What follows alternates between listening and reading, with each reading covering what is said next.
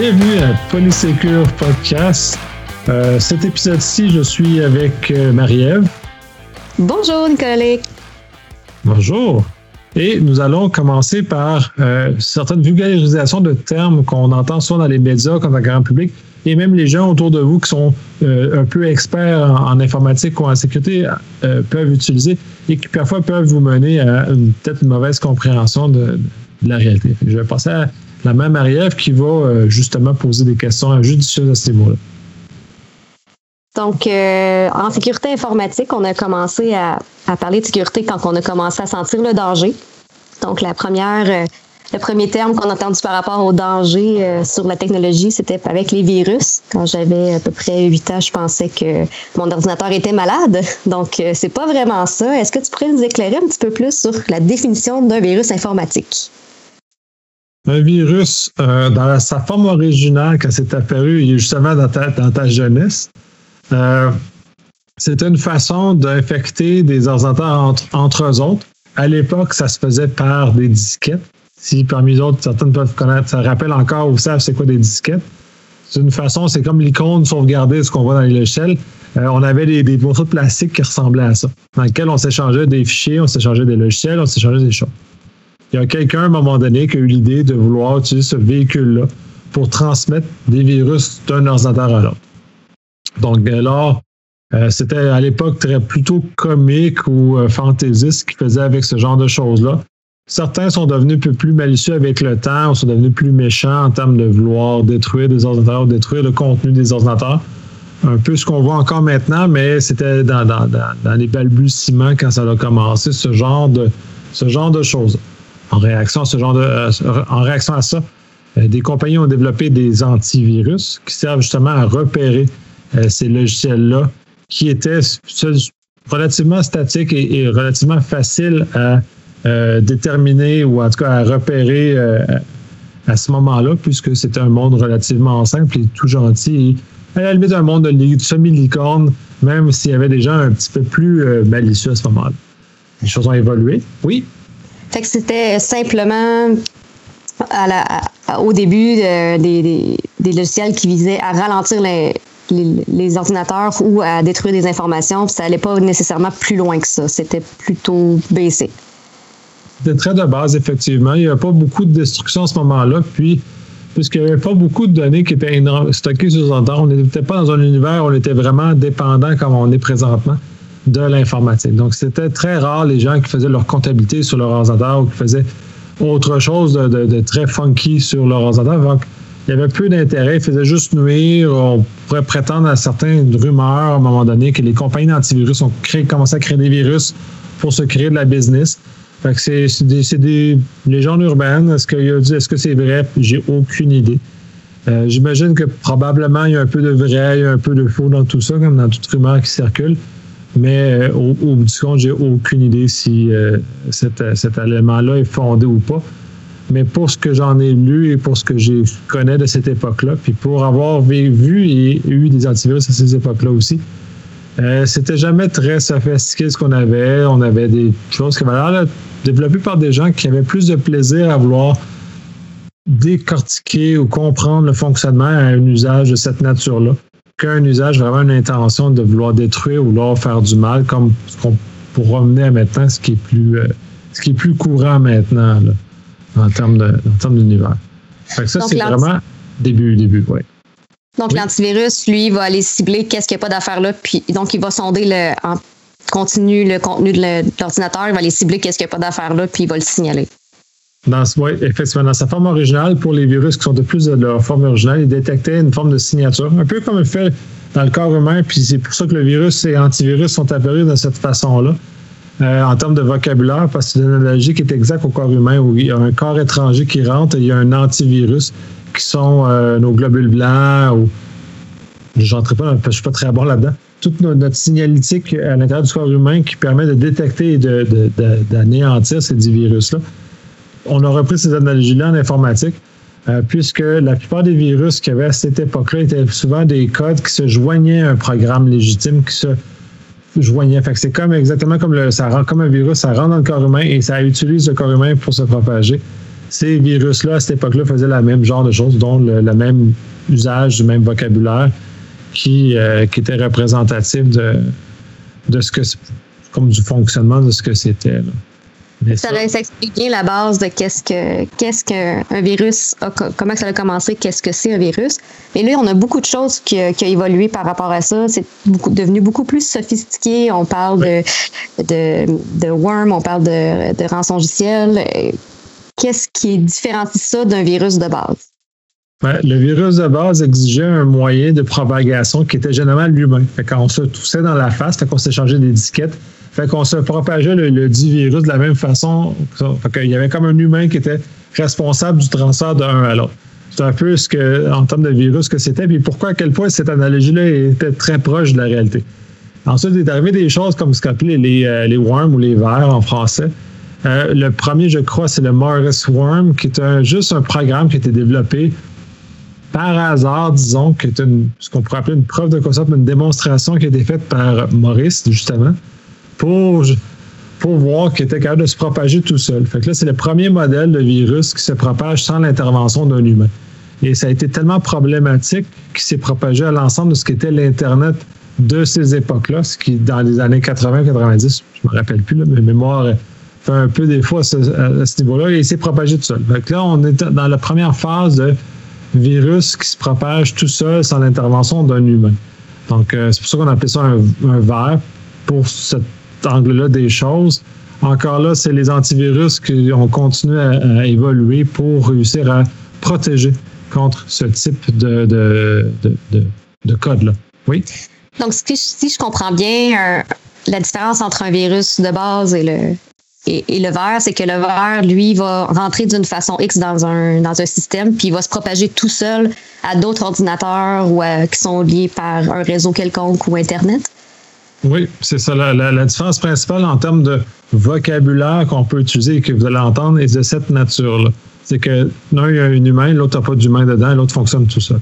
On a vu quelques autres, autres vers ou des, des, euh, des différentes variantes qui sont apparues où des fois l'intervention humaine était nécessaire ou elle ne l'était pas. Euh, c'est sûr que les, euh, euh, les, interventions où il n'y a pas d'humain, on en entend moins parler au niveau des médias grand public parce que c'est moins sensationnaliste que des virus qui exigent qu'un humain soit intervienne dans ce genre de choses. -là.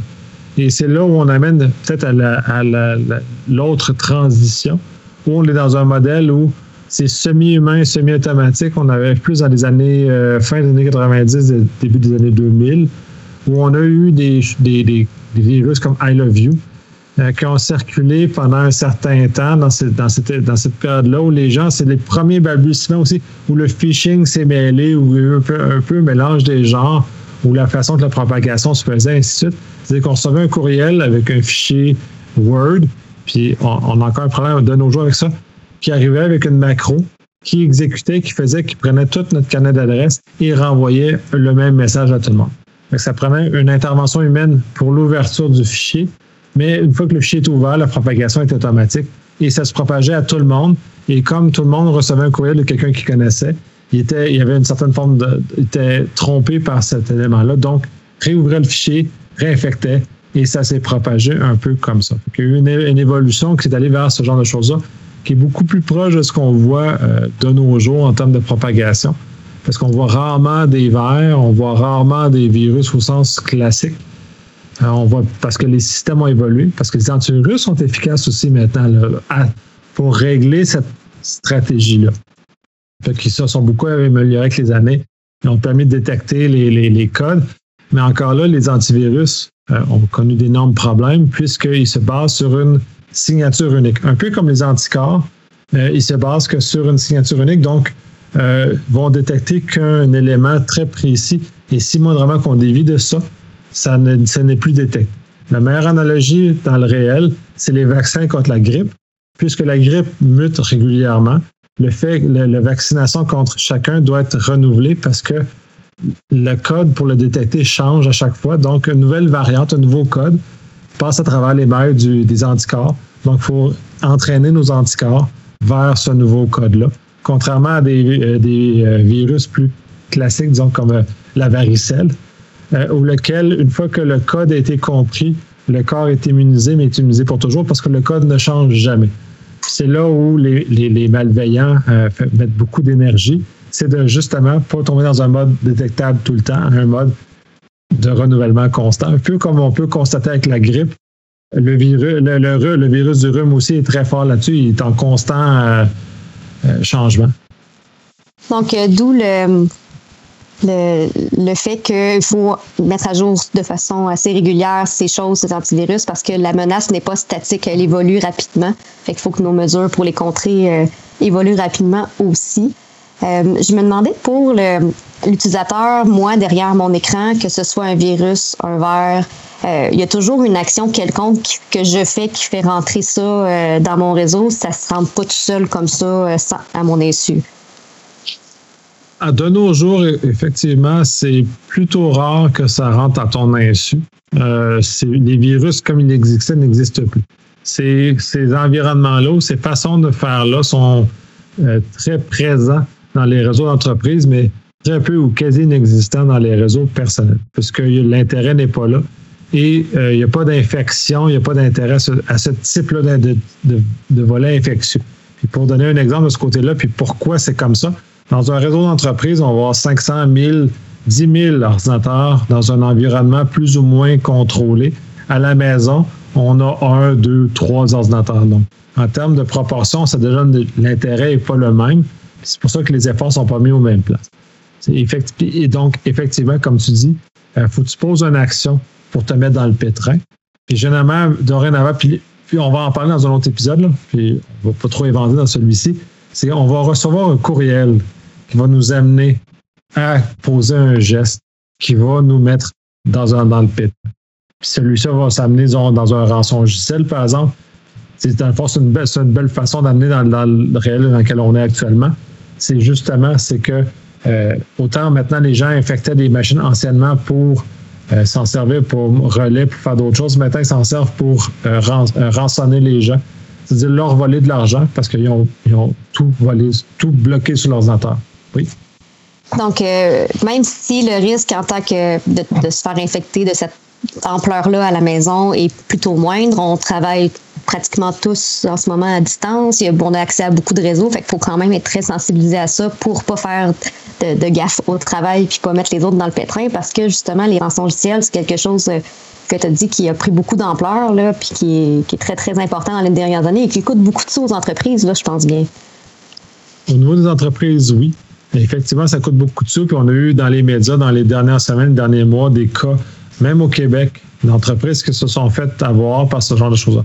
Fait que même les entreprises qui ont énormément d'argent pour mettre en protection de cybersécurité se retrouvent à être euh, pincées par ce genre de choses-là.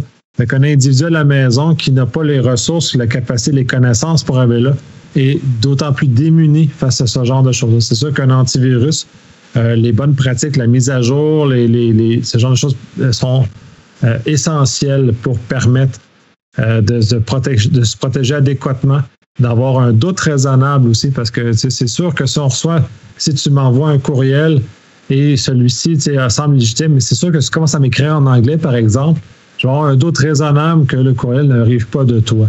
Et là, en, tant que francophone, on est chanceux à ce niveau-là parce que ce qu'on a vu dans le fond dans les derniers rançons les plus euh, virulents, ce qu'ils vont faire, c'est qu'ils vont euh, prendre une conversation courriel existante et ils vont écrire par-dessus comme s'il y avait une réponse à celle-ci, qui donne une certaine forme de légitimité à la conversation. Par contre, à ce qu'on a vu jusqu'à présent, c'est en anglais seulement. Donc, on est un peu préservé comme francophone. Ça ne nous préservera pas longtemps parce que ça ne tardera pas qu'ils vont comprendre qu'on est francophone et qu'ils vont détecter la langue du courriel et vont mettre du texte francophone. Donc là, l'astuce à ce côté-là, c'est de s'assurer que euh, la conversation est légitime. Mais encore là, si quelqu'un vous arrive à un fichier, parce que là, on ne va pas inventer le, la conversation sur le phishing, le, spam et ainsi de suite, mais en même temps, si vous avez un fichier que vous savez pas c'est quoi, même d'une personne que vous connaissez et que vous n'attendiez pas, la règle de base, c'est ne l'ouvrez pas. Parce que généralement, celui-ci va contenir probablement un code malicieux. Encore plus si une personne qui ne vous a jamais parlé en anglais et que vous savez qu'un anglais assez médiocre, vos écrits en anglais, soyez suspicieux, minimalement, dans un contexte de virus. Ça, c'est une chose. L'autre, c'est euh, procurez-vous des antivirus euh, récents. Autant sur PC que sur Mac. ça devient de plus en plus nécessaire. Mac, il y a une, forme de protection native. Windows, il offre maintenant Windows Defender natif. Ça fait la job pour la base ça fait pas la job pour les codes, les, choses les plus virulentes et les plus modernes qui peuvent sortir. Fait encore là, prudence. Si vous êtes vraiment nerveux, si vous faites des affaires qui vous croyez euh, vous placent dans une situation à risque, achetez, un antivirus moderne, plus récent que les, euh, les ce qu'on avait dans les 10 ou 15 ans qu'on achetait, les, les Norton, Symantec de ce monde, qui était ce qu'on avait ou ce qu'on nous disait qui était bon. Euh, informez-vous sur des moyens plus modernes. On en mettre peut-être dans les dans les la chose de l'épisode. Euh, personnellement, j'en connais pas. Moi, je connais ça plus entreprise. C'est que ça va me forcer à travailler là-dessus un peu. Oui? Donc, euh, je, comprends bien l'antivirus, tout ça, que j'ai l'impression que c'est vraiment rendu comme de base. On n'a plus le choix. mais c'est tellement de base qu'on doit se faire aussi d'autres choses. Puis on va pouvoir aussi de développer dans les prochains épisodes d'autres moyens aussi d'être encore plus euh, sécuritaire. Par contre, j'aimerais revenir un peu sur le rançongiciel parce qu'on a parlé que le virus, euh, il travaillait surtout à ralentir puis à, briser qu'est-ce qui existait. Euh, le rançongiciel, je crois que c'est un peu différent. Qu'est-ce que le virus en tant que tel fait dans un système? Donc, il va collecter des données. Est-ce que tu pourrais oui, élaborer un peu là-dessus? Rançongiciel a une mission différente. Ça, c'est la professionnalisation des des malveillants, si on veut, qui fait que d'un côté, de juste vouloir nuire, parce qu'on a vu beaucoup de virus qui savaient à nuire, ou de vers, ou peu importe comment on les nomme, ils savaient qu'à nuire. Ça n'avait pas autre chose que ça, fait qu'il n'y avait pas d'objectif financier. Là, ce qui arrive, c'est que maintenant, c'est que les codes malicieux sont un objectif énormément financier parce que ces groupes-là, c'est rendu des groupes criminalisés qui sont là pour faire de l'argent. Puis on va le voir dans un épisode dans lequel on va parler du phishing, entre autres avec la fraude nigérienne, qui est une façon très classique de le faire, euh, sont là pour vraiment extraire l'argent et le rançon logiciel est euh, l'expression de ça. La seule chose, puis d'où ça arrive, pourquoi on en parle avec les virus, parce que la première phase du rançon logiciel est très virale au sens où très euh, vert, c'est-à-dire qu'on prend l'utilisateur, s'infecte lui-même. Là, la suite, on va en parler dans, dans un autre épisode, mais la première phase vient vraiment attaquer le système de la personne pour le mettre dans l'embarras. Euh, puis on va le voir à quel point les, communications par courriel sont très euh, insidieuses ou très convaincantes sur euh, l'ouverture et la, mise, la mise à mal de l'utilisateur. On l'utilise contre lui. Donc, dans, le cas de rançongiciel, ben là, ils vont chercher avec tout ça. Ils vont en plus aller cibler l'information, le garder en, ils vont la bloquer pour l'utilisateur puis demander des sous pour le, pour le débloquer. Fait que c'est sûr que ça vient beaucoup plus complexifier la chose. Donc, euh, je crois qu'on a fait un peu le tour de tout ce qui était euh, la base du virus, l'antivirus, euh, un petit peu de d'où ce qu'on part en matière de, de, menaces envers nos systèmes et nos informations. Donc, merci beaucoup, Nicolas Leïc, d'avoir pris le temps de répondre à ces questions-là. Est-ce qu'il y avait autre chose que tu désirais ajouter? Oui, que dans le fond, là, tout ce texte-là est un amorce par rapport à ce qui se passe, que euh, on vous invite à, nous partager des questions complémentaires parce que là, j'ai abordé beaucoup de sujets un peu diffus par ailleurs, fait que je ne sais pas si j'ai pu répondre aux interrogations de tout le monde. Donc, si vous avez des domaines à creuser, vous avez des, sujets à creuser par rapport à ce domaine-là spécifique ou les collatéraux qu'on va aborder dans d'autres euh, dans d'autres épisodes, euh, vous êtes bienvenus de nous communiquer avec nous. Les informations sont sur le site web. Moi, c'est, ça complète. Ben, merci bien. On va se retrouver prochainement pour un, prochain épisode. Donc, euh, bonne semaine tout le monde. Merci.